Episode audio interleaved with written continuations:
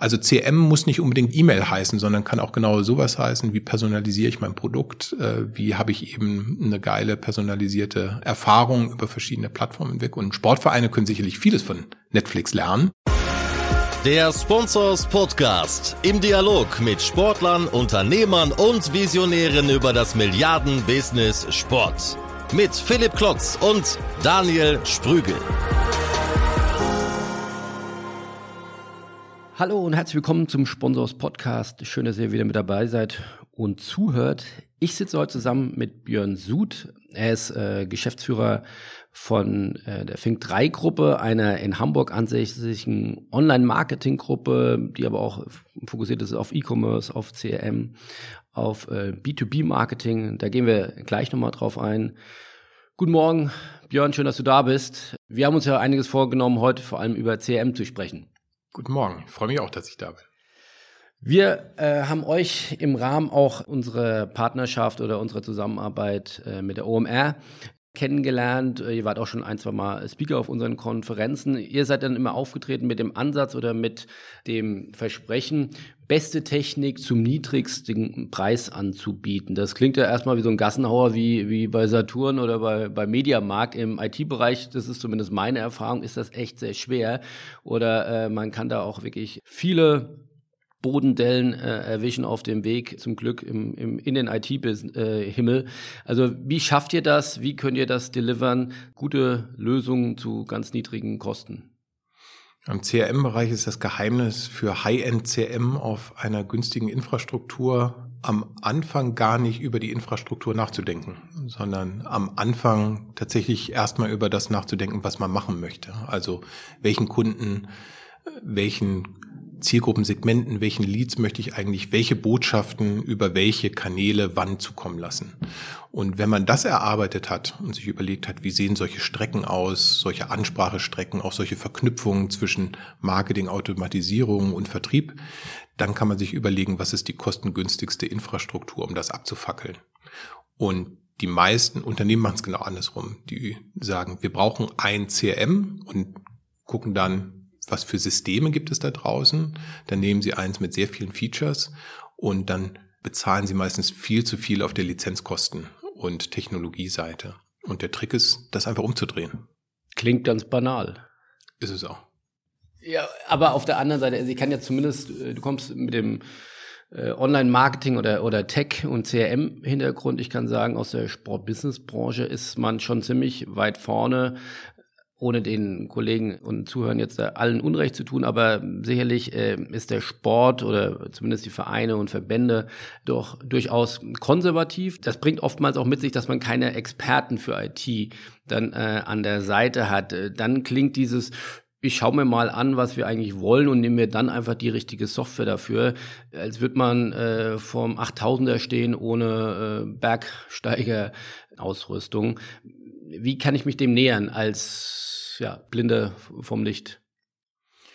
Ich glaube, am Anfang macht es immer Sinn, sich erstmal klar zu machen, dass man ohnehin schon CRM-Arbeit macht. Also jeder Verein, jedes Unternehmen im Sportbusiness agiert ja mit bestehenden Kunden. Also e-mailt mit denen, telefoniert mit denen, schickt denen vielleicht Briefe, Postkarten, äh, was auch immer. Und meistens ist das nur ein bisschen schmerzhaft, weil Häufig sind die Kundendaten irgendwie verstreut in lauter Excel-Tabellen und man weiß jetzt auch gar nicht mehr, wer wann mit wem worüber das letzte Mal so richtig gesprochen hat.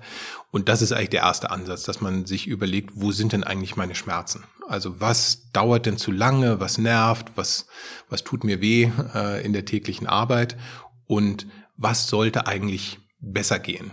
Und diese Schmerzpunkte, schreibt man sich einfach mal auf und dann überlegt man sich, okay, wie müsste es denn sein, dass diese Schmerzpunkte gestillt werden äh, und man da besser, flüssiger äh, zusammenarbeiten kann, transparenter zusammenarbeiten kann, auch im Team.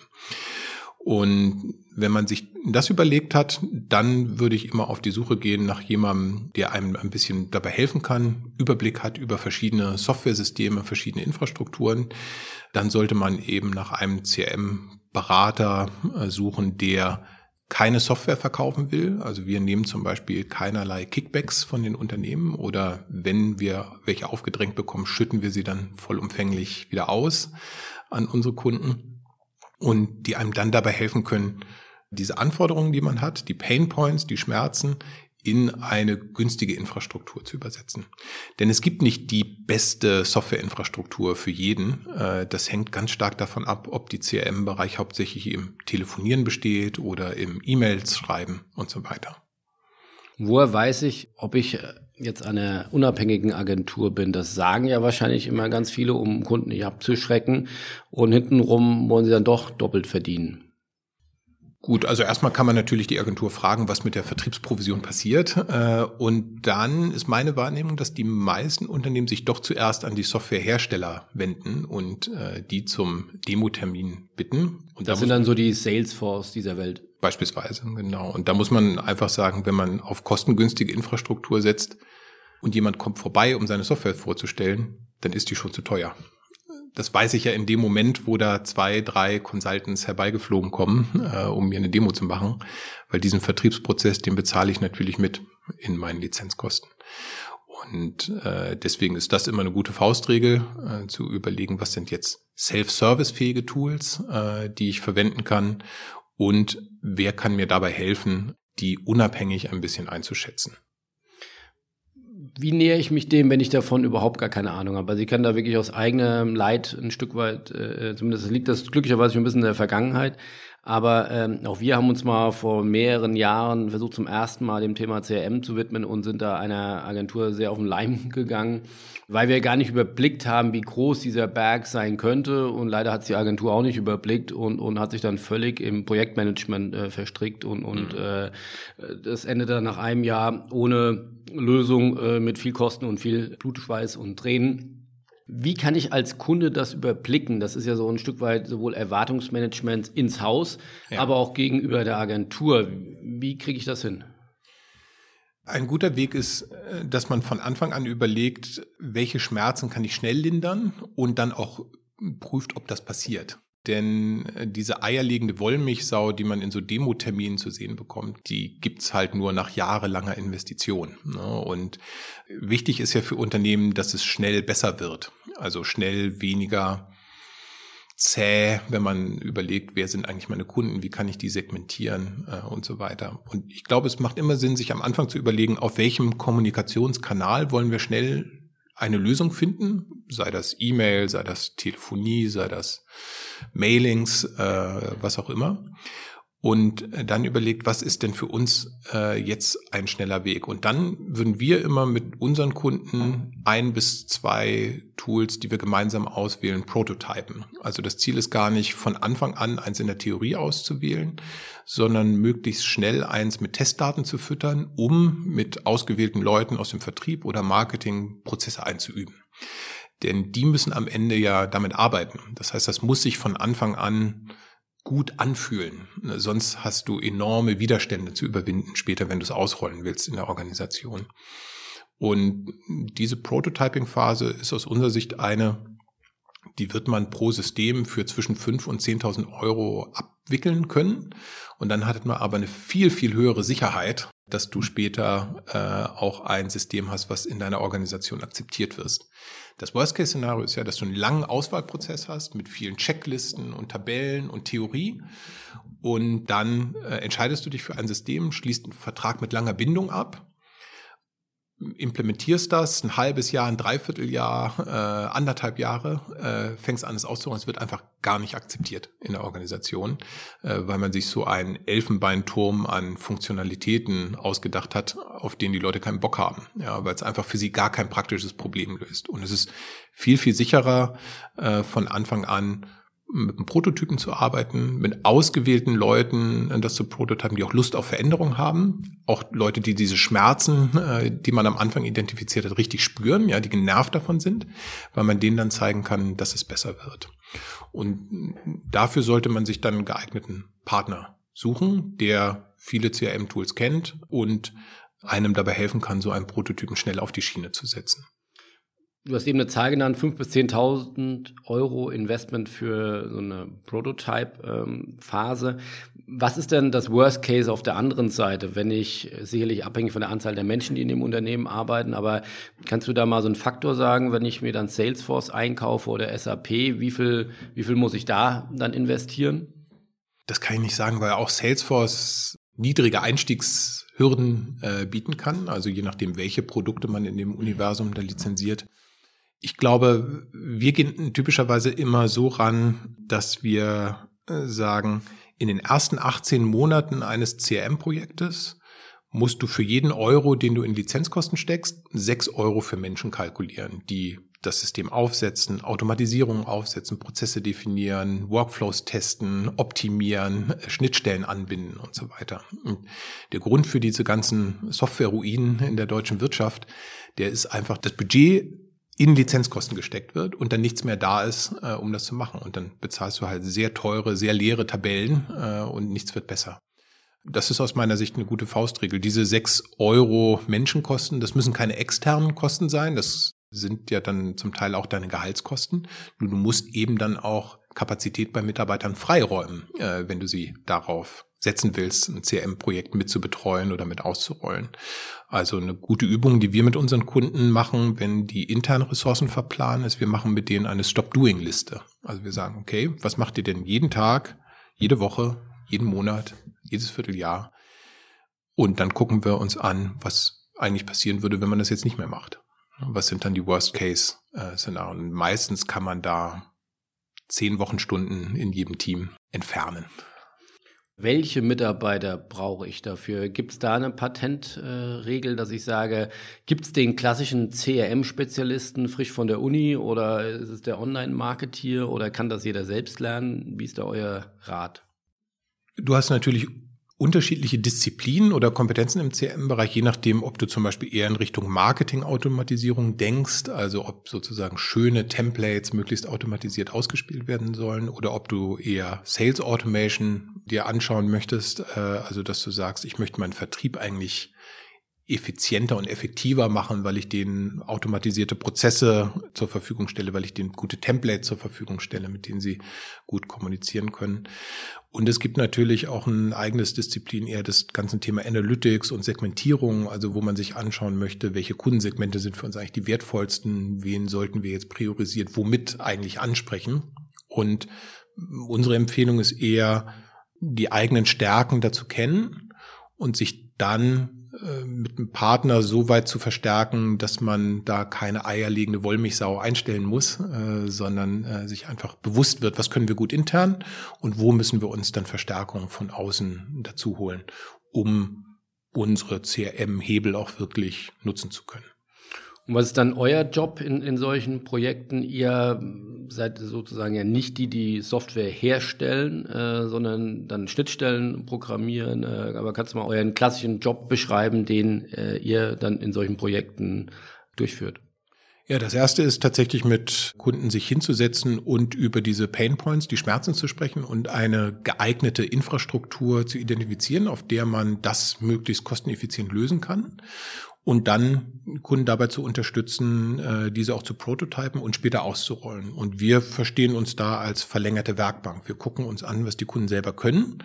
Da sind Kunden sehr unterschiedlich aufgestellt, weil manche haben eben sehr gute Marketingkompetenz in Haus, manche haben auch sehr gute Vertriebskompetenz in Haus, äh, die man dann nutzen kann. Und äh, wir ergänzen das dann um die konzeptionellen, technischen und Erfahrungsfähigkeiten, die man braucht, um ein solches Projekt dann schnell auf die Beine zu stellen und schnell in die Umsetzung zu bringen. Und sag doch nochmal zwei, drei Worte zu der Fink 3 Gruppe. Was ist das? Wer ist das? Und äh, was macht ihr noch über CRM hinaus? Die Fink 3 Gruppe ist eine Gruppe spezialisierter Online-Marketing-Unternehmen. Die hat vier Geschäftsfelder. Äh, die Fink 3 Commerce kümmert sich vor allen Dingen um E-Commerce-Themen hilft insbesondere Produktherstellern dabei, ein direktes Endkundengeschäft aufzubauen, häufig über Marktplätze. Fink3 Commerce ist der zweitgrößte Amazon-Optimierer in Europa und hilft eben Unternehmen auch auf anderen Marktplätzen äh, schnell zu wachsen. Dann gibt's die Fink3 Bismuth, die macht B2B Performance Marketing, hilft also Unternehmen dabei, die Produkte oder Services an andere Unternehmen zu verkaufen. Das messbar zu tun, das effizient zu tun, über solche Themen wie LinkedIn Ads, Xing Ads, AdWords, aber auch die Facebook und Instagram B2B Möglichkeiten hebeln. Und dann gibt es zwei Service Units. Die eine macht CRM-Beratung und Implementierung, eben über diesen Fokus High-End CRM on a Low-Cost Infrastructure. Und dann gibt es noch einen BI und Analytics Schwerpunkt, der hat das Motto Actionable Analytics, weil die meisten Unternehmen aus unserer Sicht schon genügend Reports und Tabellen haben, die sie sich angucken können. Sie handeln nur nicht anders. Und wir helfen Unternehmen typischerweise dabei, Datenmodelle rund um Entscheidungen zu bauen und machen dann viel mit dem Microsoft Power BI Technologiestack, viel mit Google Analytics, mit Mixpanel, mit solchen Technologien.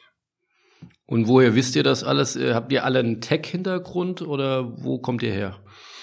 Die drei Gründer der Fink 3 Gruppe sind Jan Bechler, Tim Netten und ich. Ähm, und äh, wir haben unterschiedliche Hintergründe. Wir haben alle mal im Publishing gearbeitet. Ähm, Jan bei Axel Springer, Tim und ich äh, bei Gruner und Ja und haben dort aber eher technische Rollen ausgefüllt. Tim war mal der SEO-Leiter von stern.de, äh, ich war mal der Projektleiter von eltern.de und später war ich lange im Online-Dating für das Marketing zuständig von B2 und C-Date, habe da sehr großes internationales Performance-Marketing gemacht. Ich denke, wir haben insgesamt ganz gute technische Kompetenz, ohne dass ich jetzt selber ein besonders begabter Entwickler äh, jemals gewesen wäre. Äh, dazu verhedder ich mich zu sehr in den Semikolons. Aber dadurch, dass wir alle schon sehr lange in der Branche arbeiten, viele Technologien mit aufgebaut haben, gesehen haben, mit konzipiert haben, funktioniert es aus unserer Sicht ganz gut. Wie groß ist die Fink 3 Gruppe? Insgesamt 80 Mitarbeiter.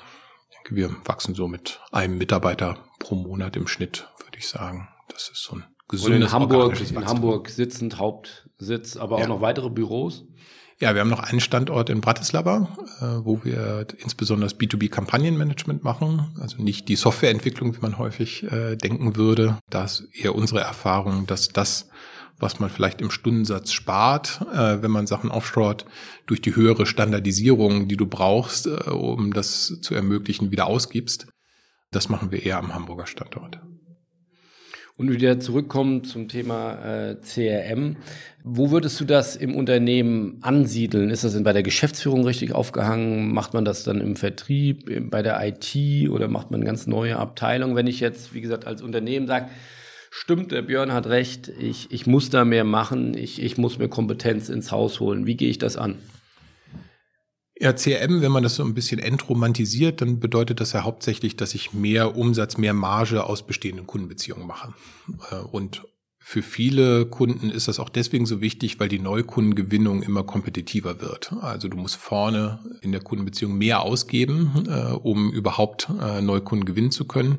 Und diese Marge muss ja irgendwo herkommen. Also die Gaffer-Diskussion auch ein Stück weit. Ja, richtig, genau. Und dann muss man sich eben überlegen, äh, wie strukturiert man eine Organisation, um das zu tun. Das hängt ein bisschen davon ab, was für Produkte und Services man verkauft. Eine elegante Struktur ist häufig so zu überlegen, dass man auch die Organisation entlang des Kundenlebenszyklus organisiert. Also Teams hat, die vor allen Dingen dazu da sind, neue Kunden zu gewinnen und erstmalig zu konvertieren. Auf der anderen Seite eben äh, Teams hat, die dazu da sind, bestehende Kundenbeziehungen zu pflegen, zu entwickeln äh, und diese Kunden zu begeistern.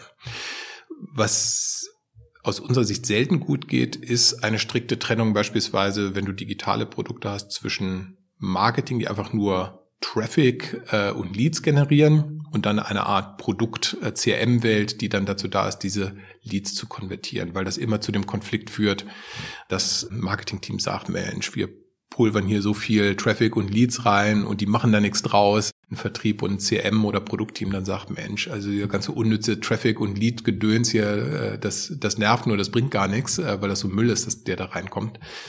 Das heißt, diese Konflikte kannst du eigentlich immer eher vermeiden, wenn du sagst, du konzentrierst dich auf äh, interdisziplinäre Teams, die einmal dazu da sind, neue Kunden zu gewinnen und zu konvertieren, was auch immer das bedeutet sozusagen, und andere interdisziplinäre Teams, die dazu da sind, bestehende Kundenbeziehungen zu pflegen, zu entwickeln, zu hebeln.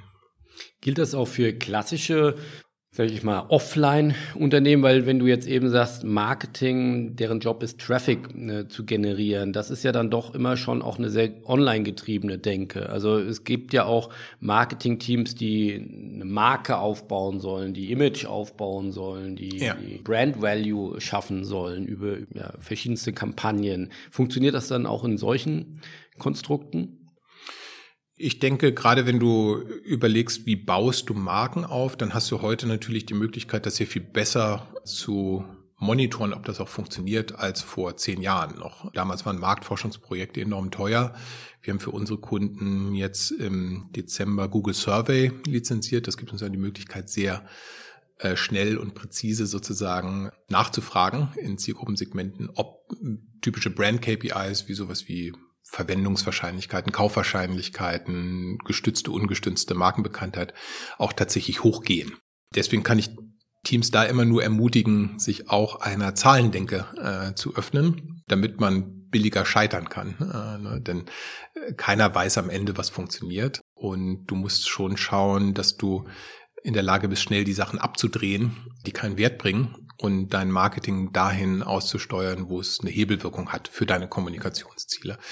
Also wir sind wirklich Performance-Marketer reinsten Wassers, aber Performance bedeutet eben, du willst eine, ich sag mal, Tachonadel bewegen. Das muss nicht unbedingt eine Umsatznadel sein, ne? ähm, sondern äh, das können auch Marken-KPIs sein, Brand-KPIs. Was glaubst du, wie sollten sich Sportrechtehalter, Sportvereine die ja über extrem viel Content verfügen, über sehr emotionalen Content, sollten die sich aus so einer Performance-Sichtweise aufstellen. Also Jan hatte mal auch bei uns einen Vortrag gehalten und der hatte mal dann den, das Mantra mitgebracht, ne, ihr müsst alles dafür tun, äh, die Kunden zu entanonymisieren oder sie auch zu einer, zu einer Registration äh, zu bewegen und hat dann mal die, die Seiten der, der Vereine dann eben sich so angeguckt und ja. dann auch so äh, schnell, Schnelldurchlauf und da waren eigentlich kaum Angebote dafür da. Wie würdest du das äh, mit der Tech oder mit einer Performance-Perspektive äh, auf den Sport schauen?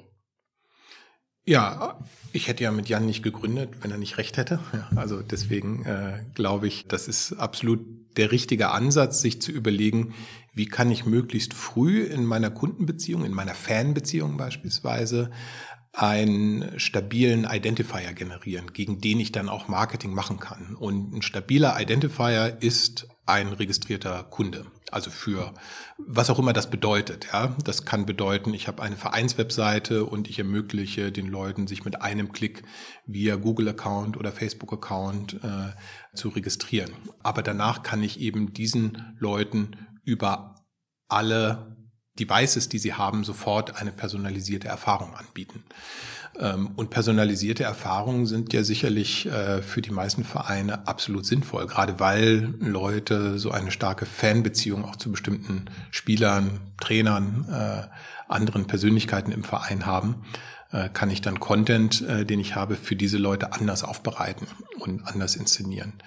Und wenn ich das mit Cookies machen will, ich glaube, dann können wir gerade zugucken, wie der Cookie zerbröselt, weil ja die großen Browserhersteller wie in Google die Lebensdauer von Cookies immer weiter limitieren, äh, von Third-Party-Cookies, also den traditionellen Werbe-Cookies ohnehin, aber auch von denen, die Vereine äh, beispielsweise selber nutzen, um Nutzer zu identifizieren.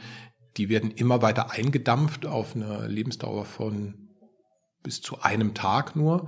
Und da muss man sich halt sagen, gut, das ist jetzt blöd, äh, wenn ich äh, das Einzige, was ich über meinen Nutzer weiß, ein Cookie ist. Ähm, da muss ich schon überlegen, wie kann ich einen Nutzer möglichst früh entanonymisieren, was verspreche ich denen auch. Äh, das heißt, wenn du das nochmal einem nicht technologieaffinen Menschen erklärst, Cookie hieß, ich hefte mir sozusagen so eine einen Cookie an und dadurch habe ich gewisse Tags, habe ich gewisse Informationen, die mich dann typologisieren sozusagen, wenn ich auf andere Webseiten komme oder wenn ich wieder auf die Website zurückkomme, um auch gewisse Werbung dann auch auszuspielen. Das wird dann in Zukunft sehr reduziert sein, wenn nicht sogar ganz in Luft auflösen.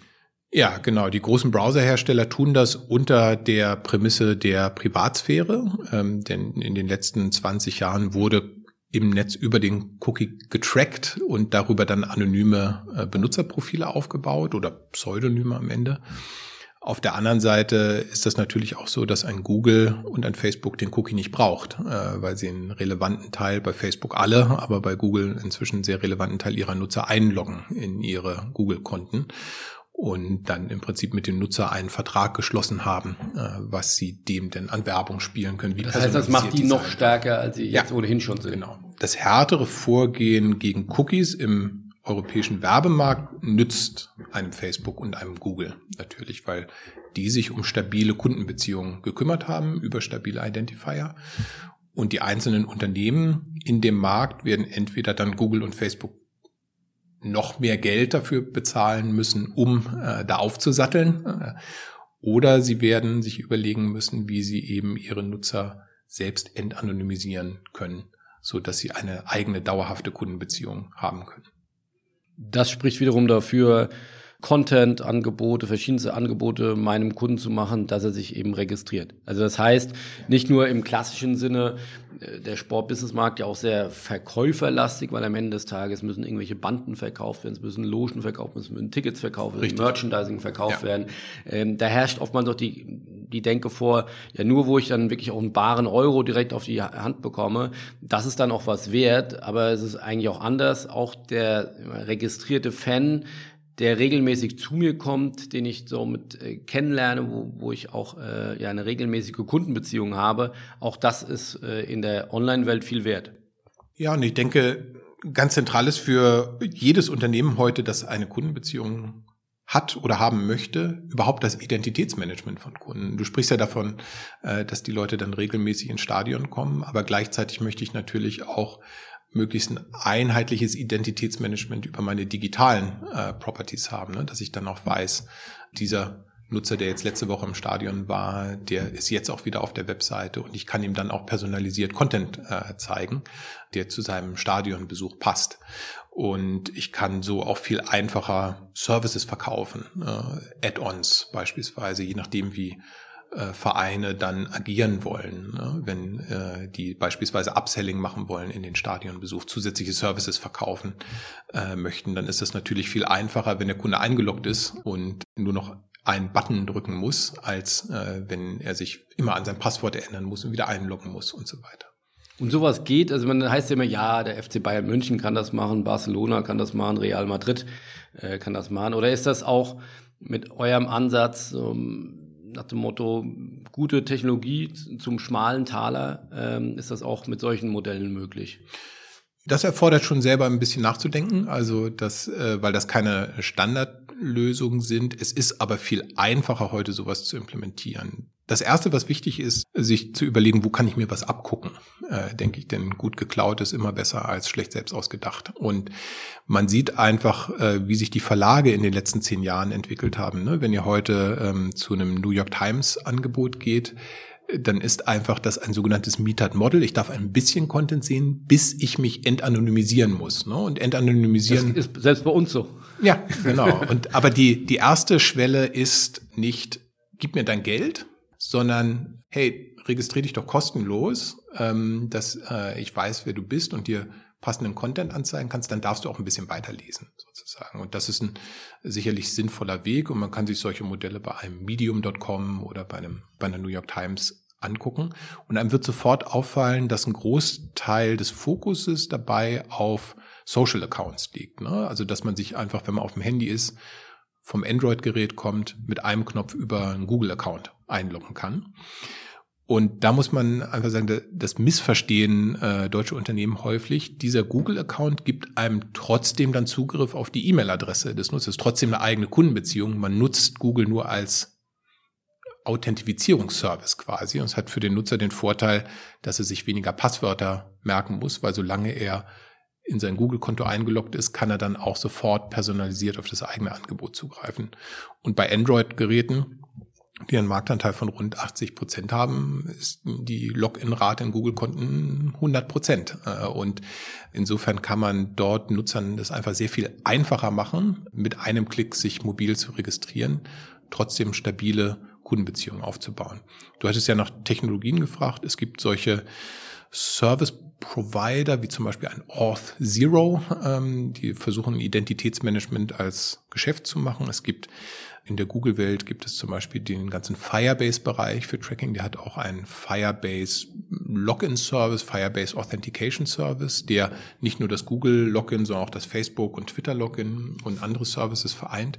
Und es gibt auch für viele Content-Management-Systeme, wie beispielsweise ein WordPress-Plugins, die aus WordPress-Seiten, Membership-Seiten machen, die am Ende dann wieder hinter solchen Accounts liegen. Es gibt auch Dienstleister wie ein LaterPay, äh, die aus dem Content-Bereich kommen, die man auch so verwenden kann, dass man Meetup Model baut, wo die erste Stufe einfach das Sign-up ist. Das heißt, ich gebe bei, wenn ich ähm, Facebook und, und, und Google jetzt als Registrierungssoftware oder ähm, Steigbügelhalter nutze, das heißt, dann ist es trotzdem mein Kunde und ich bin nicht in dieser Abhängigkeit, die ich sonst jetzt irgendwo bei Ad-Campaigning, wo ich sage, dann ist der Kunde wieder weg, dann muss ich ihn wieder bewerben und Richtig. wieder Geld ausgeben. Ja. Also hier wie, wie kann ich mir das vorstellen? Jemand meldet sich mit seinem One-Click-Option dann an und was kommt dann bei mir an? Dann kommt seine E-Mail-Adresse, Name und das wird dann von Google an mich weitergeleitet. Ja, technisch ist das so, dass du eine Applikation erstellst äh, in der Google-Welt oder in der Facebook-Welt oder in beiden sozusagen und dann auch LinkedIn sagst, geht ja, glaube ich, auch. Ja. LinkedIn geht, Amazon geht auch, äh, Login mit Amazon, äh, Xing ginge genau. Diese Applikation, die möchte bestimmte Berechtigung, die kannst du anfragen sozusagen. Du kannst deine Applikation sagen, pass mal auf, wenn jetzt ein Nutzer neu kommt und sich über Google registrieren möchte, dann zeig ihm bitte dass ich folgende Berechtigung haben möchte. Zum Beispiel E-Mail-Adresse, Telefonnummer, Geschlecht, Alter äh, und so weiter. Und der Nutzer bekommt dann einen Standarddialog gezeigt, ähm, wo dann stehen würde, Sponsors möchte folgende Dinge von dir wissen, ähm, um dir ein Konto zu erzeugen. Bist du damit einverstanden? Und in dem Moment, wo der Kunde dann dem zustimmt, leitet ein Google oder ein LinkedIn oder ein Facebook diese abgefragten Werte weiter. Und ich kann die bei mir die kannst CRM, du dann auch äh, wegspeichern. Speichern. Genau. Dass du das rechtssicher tun kannst, dazu musst du natürlich mit deinem Datenschutzbeauftragten einmal klären, was musst du da reinschreiben in deine Datenschutzbedingungen, damit das dem Nutzer dann auch klar ist, was du dann mit den Daten machst. Und grundsätzlich gilt auch hier immer Datensparsamkeit. Man fragt nur das ab, was man auch wirklich braucht. Du kannst auch progressiv Klar, je abfragen. Weniger, ne? Je weniger ich abfrage, desto höher ist die Conversion-Rate wahrscheinlich. Ja, und du kannst auch progressiv abfragen. Ne? Also du kannst sagen, zum äh, Sign-up fragst du nur die E-Mail-Adresse ab, um einen stabilen Identifier zu haben. Und in dem Moment, wo jemand, äh, sagen wir mal, zum ersten Mal ein Ticket kaufen möchte, fragst du noch das Geburtsdatum ab, um die Geschäftsfähigkeit äh, festzustellen, sozusagen. Also all diese Dinge sind möglich. Und das heißt, wenn ich dann in dem Moment, selbst wenn ich dann nur die E-Mail-Adresse abfrage, die speichere ich bei mir ins CRM und dann kann ich ihn auch direkt anschreiben und muss nicht mehr den Umweg über, über Google gehen, sondern ich könnte seine E-Mail-Adresse nehmen und dann habe ich eine stabile Kundenbeziehung. Ja, ob du das darfst, hängt ja davon ab, was du dem Nutzer vorher erzählt hast, sozusagen, und wonach du ihm gefragt hast. Aber technisch würde dir ein Google dann die bei Google hinterlegte E-Mail-Adresse übergeben und du darfst sie dann im Rahmen der vereinbarten Bedingungen, die du mit deinem Nutzer abstimmst, äh, dann auch nutzen. Wie profitabel ist CRM? Also viele IT- äh, Angebote sind ja, wir haben es vorhin gesagt, äh, Millionengräber, IT-Ruinen, ähm, Software-Ruinen. Wie ist das in eurem Gebrauch? Äh, wie, was sagen da die Projekte, die ihr durchzieht? Sind das profitable ähm, Investitionen? Oder muss man erstmal sagen, nee, da musst du erstmal ein paar Jahre rein investieren und mit Chance wird es dann hinten raus äh, profitabel? Ja, also ich würde auch das wieder gar nicht so sehr vom System abhängig machen oder die Systemfrage stellen, sondern am Anfang alle Unternehmen, mit denen wir arbeiten, machen schon irgendwie CRM. Es kostet sie nur zu viel Kraft. Und äh, sie machen sie ja deswegen, weil es was bringt. Also jedes Unternehmen bedient ja seine Bestandskunden irgendwie. Und dann ist ja die Frage, wie kann man das schlanker, effizienter machen? Und wenn du so vorgehst, dann hast du typischerweise einen sehr schnellen Return on Invest, weil du guckst ja einfach an, okay, was kostet uns zu viel Kraft, was machen wir deshalb zu wenig, was, wo haben wir Hypothesen, dass es trotzdem was bringt, sei es anekdotisch oder aus Daten heraus. Und das wollen wir dann stärker automatisieren und schnell ausrollen. Und das kann man dann sehr gut messen als einzelne Initiativen. Und typischerweise funktioniert das sehr schnell kostendeckend und kosteneffizient.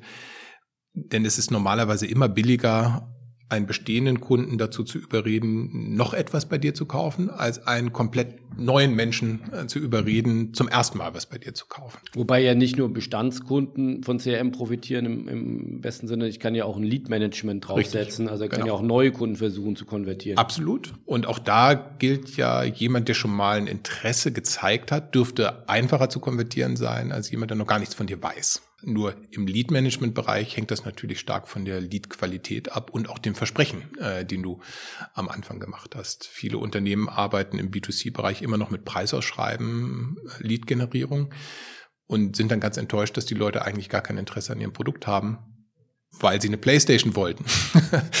Deswegen muss man im Lead-Management natürlich immer ein bisschen gucken, aus welchem Kontext kommt ein Lead und mit welchem Interesse und davon dann abhängig machen, wie wertvoll wird die Person. Oder ist ja gerade im B2B-Bereich dann vielleicht auch Plattformen wie Xing oder LinkedIn ja auch sehr dankbar, wo man sehr genau targeten kann ja. und äh, mit seinem Ansatz oder mit seiner Kampagne dann sehr genau Menschen ansprechen kann. Ja, absolut. Also das ist, äh, denke ich, das, weswegen wir auch mal die Fink 3 Bismut gegründet haben, weil wir damals gesehen haben, es gab weltweit keinen einzigen Dienstleister, zu dem du gehen konntest und sagen konntest, bitte mach mir doch mal mein B2B-Marketing messbar bau das mal äh, systematisch auf. Und gerade im B2B-Bereich sind eben viele Marketing-Teams äh, so eine Art Prospektagentur für den Vertrieb, äh, die noch den Messestand machen. Und wenn diese Teams mehr Einfluss haben wollen im Unternehmen, dann muss ihre Arbeit eben skalierbarer, messbarer werden. Und das ist absolut so, dass wenn man diese Kanäle wie Xing und LinkedIn systematisch bespielt, dass du dann auch sehr effizient relevante Leads generieren kannst. Was würdest du sagen, wenn du dir die Unternehmenslandschaft äh, anschaust? Wie viele Unternehmen machen nach deiner Prämisse ähm, ein, ein gutes CRM und wie viel Potenzial ist da noch? Was sagst du, wie groß ist da eigentlich unsere, unsere Reise noch, die wir da noch gehen dürfen und müssen oder sollten? Ich glaube, es ist für Unternehmen unterschiedlich wichtig. Es ist für die Unternehmen besonders wichtig, die eine eigene Kundenbeziehung anstreben und wo das oft irgendeinen relevanten Sinn macht. Ich bin sehr beeindruckt, wie, wie so Direct-to-Customer-Unternehmen wie in Caspers äh, äh, groß geworden, so Casper Die mit Matratzen. den Matratzen. Auf der anderen Seite kaufst du alle 10, 12 Jahre äh, vielleicht eine neue Matratze. Das heißt, da musst du dann schon sehr kreativ werden und du musst vor allen Dingen deine zufriedenen Kunden im CRM eher zu Markenbotschaftern machen. Ne? Das ist also eine ganz andere Art von Kundenbeziehung als wir es beispielsweise jetzt bei einem Gillette hätten, die natürlich, wenn du so ein regelmäßiges Produkt kaufst, wo du willst, dass Kunde sich damit identifiziert und dann bei dir wieder kauft, wo du Aber eigentlich... Die haben ja jetzt keinen richtigen Direct-to-Consumer-Ansatz, oder? Die, ich soll das eher bei Rewe, bei haben, Edeka kaufen. Haben Sie nicht Dollar Shave Club damals gekauft? Äh, also das war ja so die Wette, dass du äh, sowas äh, dann auch machen kannst in dem Bereich. Und also wenn du eine Kundenbeziehung hast, B2B-Unternehmen ist einfach zentral sozusagen, weil du hast meistens sehr wertvolle Leads, kleine Zielgruppen, die du sehr gut ausreizen musst. Wäre ich jetzt beispielsweise für das CM von hm, Nutella zuständig, hätte ich jetzt auch nicht so eine geile Idee. Ja, also weil das, da wüsste ich jetzt auch nicht, wie ich daraus eine direkte Endkundenbeziehung machen kann. So, Oder also, welche Upside dahinter dann auch steckt. Ja, richtig, genau. Ne? Und da, da müssen dann kreativere ran als ich. Also deswegen ist, äh, ich glaube nicht, dass, dass du sagen kannst, es gibt diesen, also CRM ist die Kur für alles, äh, sondern das hilft einfach zu überlegen, was ist mein Unternehmen, was sind meine Kundensegmente, was könnte ich denen an welchen Touchpoints wie erzählen, äh, um äh, relevanter zu sein. Und sag nochmal äh, ein, zwei Beispiele, du hast eben Kasper gesagt, aber gibt's noch so ein, zwei drei Best Cases, wo man sagt, guckt euch das mal an. Du hast eben auch so mit den Metered-Modellen ähm, die Verlage, die weltweit sehr erfolgreichen Verlage wie New York Times äh, genannt. Gibt es andere Modelle, wo man sagt, das sollte man sich mal angucken, da kann man echt was von lernen? Ja, ich denke, im Software-as-a-Service-Bereich gibt es da schon wirklich viel, auch in allen Bereichen, wo virtuelle Güter verkauft werden, also die sehr geringe Grenzkosten haben, sehr geringe zusätzliche Kosten. Wenn du jetzt Online-Dating dir anschaust, dann wird sowas immer sehr CRM-lastig sein und stark. Ähm, also da lohnt sich einfach mal ein Testprofil äh, bei den einschlägigen Plattformen äh, anzulegen, um ein Gefühl dafür zu kriegen. Ja, genau. Netflix ist ein gutes Beispiel auch für sehr frühe Entanonymisierung, ne, weil ein identischer Service über viele Plattformen, der möglichst personalisiert äh, dich binden soll Und dann sind das da andere Kanäle. Das sind häufig zum Beispiel Push-Notification ähm, als äh, CRM und ein ganz stark personalisiertes Produkt, wo du eine eigene äh, Preview äh, siehst. Also CM muss nicht unbedingt E-Mail heißen, sondern kann auch genau sowas heißen, wie personalisiere ich mein Produkt, äh, wie habe ich eben eine geile personalisierte Erfahrung über verschiedene Plattformen weg. Und Sportvereine können sicherlich vieles von Netflix lernen. Du musst es ja nicht mit dem gleichen Aufwand betreiben, aber sich das mal anzuschauen, sagen, welche Prinzipien stehen jetzt eigentlich dahinter, wenn ich jetzt mal Netflix aufmache, warum sieht denn das jetzt so aus, wie es aussieht? Das ist sicherlich sinnvoll. Ich hatte, ich hatte jüngst mal einen sehr äh, eindrucksvollen Vortrag von einem Data Scientisten von Facebook äh, gesehen, der sagte, leg mal selbst das Handy von deinem besten Freund mit offenem Facebook nebeneinander und deins und dann geh mal durch, also wie personalisiert auf Facebook ist. Man kennt ja eigentlich immer nur seinen eigenen Stream, ja. aber wenn man einen anderen daneben, das sind eigentlich zwei unterschiedliche Produkte und vom dritten dann wieder Unterschied. Also ja. auch da ist ja eine sehr hohe Individualisierung. Genau, ich denke, es ist halt für Unternehmen immer ein bisschen frustrierend, wenn man nur sozusagen diese globalen Top-Brands nimmt, weil man denkt dann, naja gut, aber ich habe jetzt hier kein Data Science-Team mit 87 Leuten.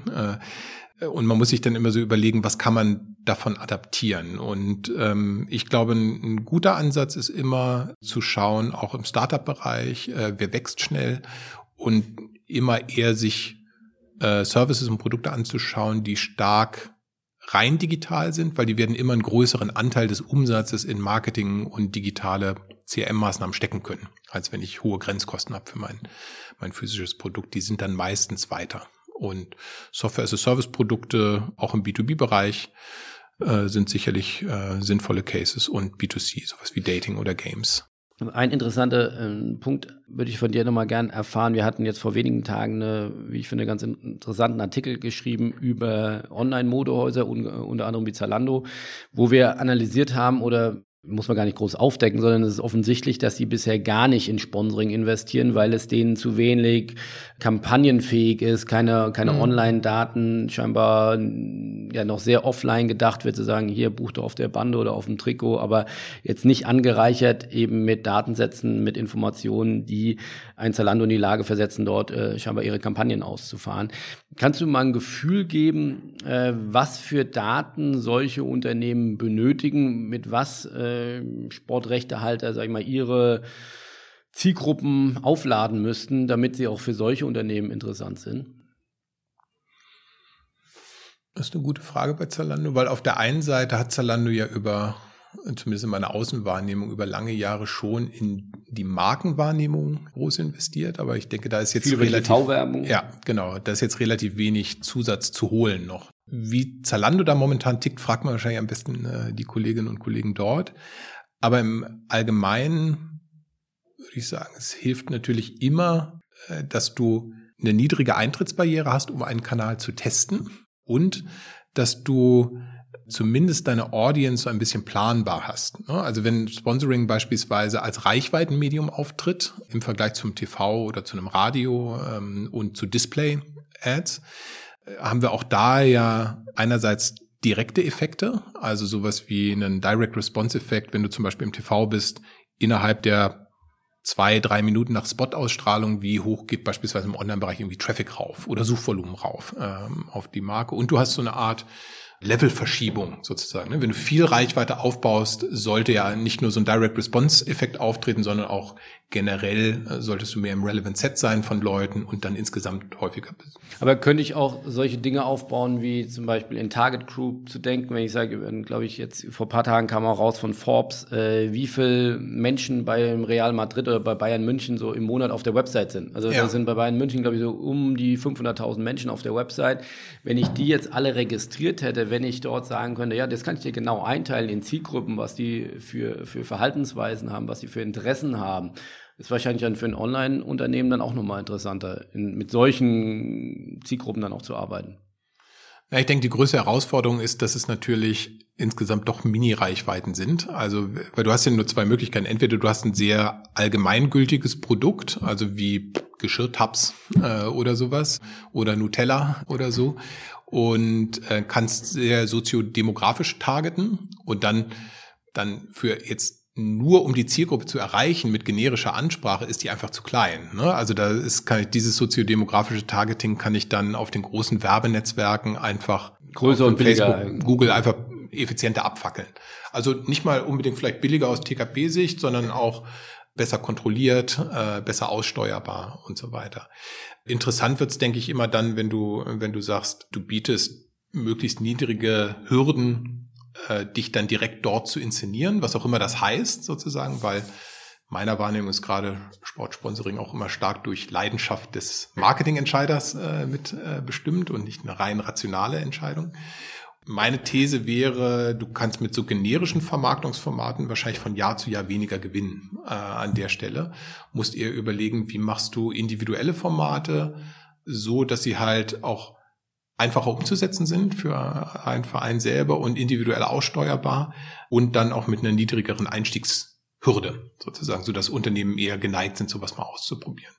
Ja Oder du bist halt so groß wie jetzt Bayern München, jetzt, äh, warum im, Philipp Westermeier jetzt jüngst im, im Podcast Vorstand von Audi, die ja gerade äh, für zehn Jahre verlängert haben, pro Jahr über 50 Millionen mittlerweile zahlen für diese Partnerschaft und das aber auch sehr stark begründen für äh, mit einer Reichweite von über 300 Millionen, glaube ja. ich, äh, Sympathisanten weltweit mit mit einer sehr hohen Reichweite in China. Also wenn ich dann in solche Sphären vordringe, dann kann ich natürlich auch wieder einen großen Hebel ansetzen. Ja, total. Ne? Dann ist das einfach eins deiner Reichweitenmedien, äh, wo es hauptsächlich um Reach geht, auch globale Reichweite sozusagen. Wenn du eine globale Marke bist, die davon profitiert, äh, wie meinetwegen auch vielleicht ein großer internationaler Mobilfunkkonzern oder sowas, dann denke ich, da macht das absolut Sinn. Also, weil dann kannst du ja auch Reichweite einfach benchmarken äh, gegen andere Reichweitenmedien, die du einkaufen müsstest. Und dann ist, denke ich, auch gerade durch die Weiterverbreitung von Bildern sozusagen, hast du dann einen sehr guten, guten Mitnahmeeffekt. Und je spezifischer und performanceorientierter jetzt du bist in, äh, als, sagen wir mal, nationale oder auch nur regionale Marke, äh, desto schwieriger wird es wahrscheinlich von Reichweite als solches zu profitieren und du wirst eher Integration suchen sozusagen. Und da vermute ich, dass eine Hebelwirkung für Vereine noch darin ist, die Prozesse selber zu digitalisieren, so dass du solche Integrationen zum Beispiel effizienter anbieten kannst und eine niedrigere Hürde hast, so dass Unternehmen das mal mit ausprobieren als Teil ihres Marketingmixes. Dann vielen Dank für die Reise, die wir da durchs CRM bis hin in die digitale Denke nehmen konnten. Jetzt machen wir noch ein bisschen äh, Stefan Raab. Du hast ja was mitgebracht, nämlich äh, ein, ein CRM-Report. Also alle für alle diejenigen, die noch ein bisschen was mehr lernen wollen als die, die 45 Minuten jetzt Schnelldurchlauf durch CRM. Ihr habt äh, einen sehr zusammengedampften Report gerade veröffentlicht. Also wer da Interesse hat, glaube ich, kann, kann da zugreifen, oder? Ja, genau. Zu allen B2C, aber auch B2B-Taktiken im CRM-Bereich haben wir zusammen mit den Online-Marketing-Rockstars-Kollegen den Report CRM veröffentlicht. Der ist am Freitag live gegangen, also quasi druckfrisch. Und man kann ihn unter omr.com slash report bestellen. Also für alle, die äh, heiß geworden sind, nicht mehr warten können, sich noch mehr von Björn durchzulesen, beziehungsweise sich mit dem Thema CRM zu beschäftigen. Ich fand es sehr interessant, auch wir brauchen neue Denke im Sport, sich dort neue äh, Impulse reinzuholen, um auf neue Lösungen zu kommen. Also herzlichen Dank, Björn, und äh, auf sehr bald.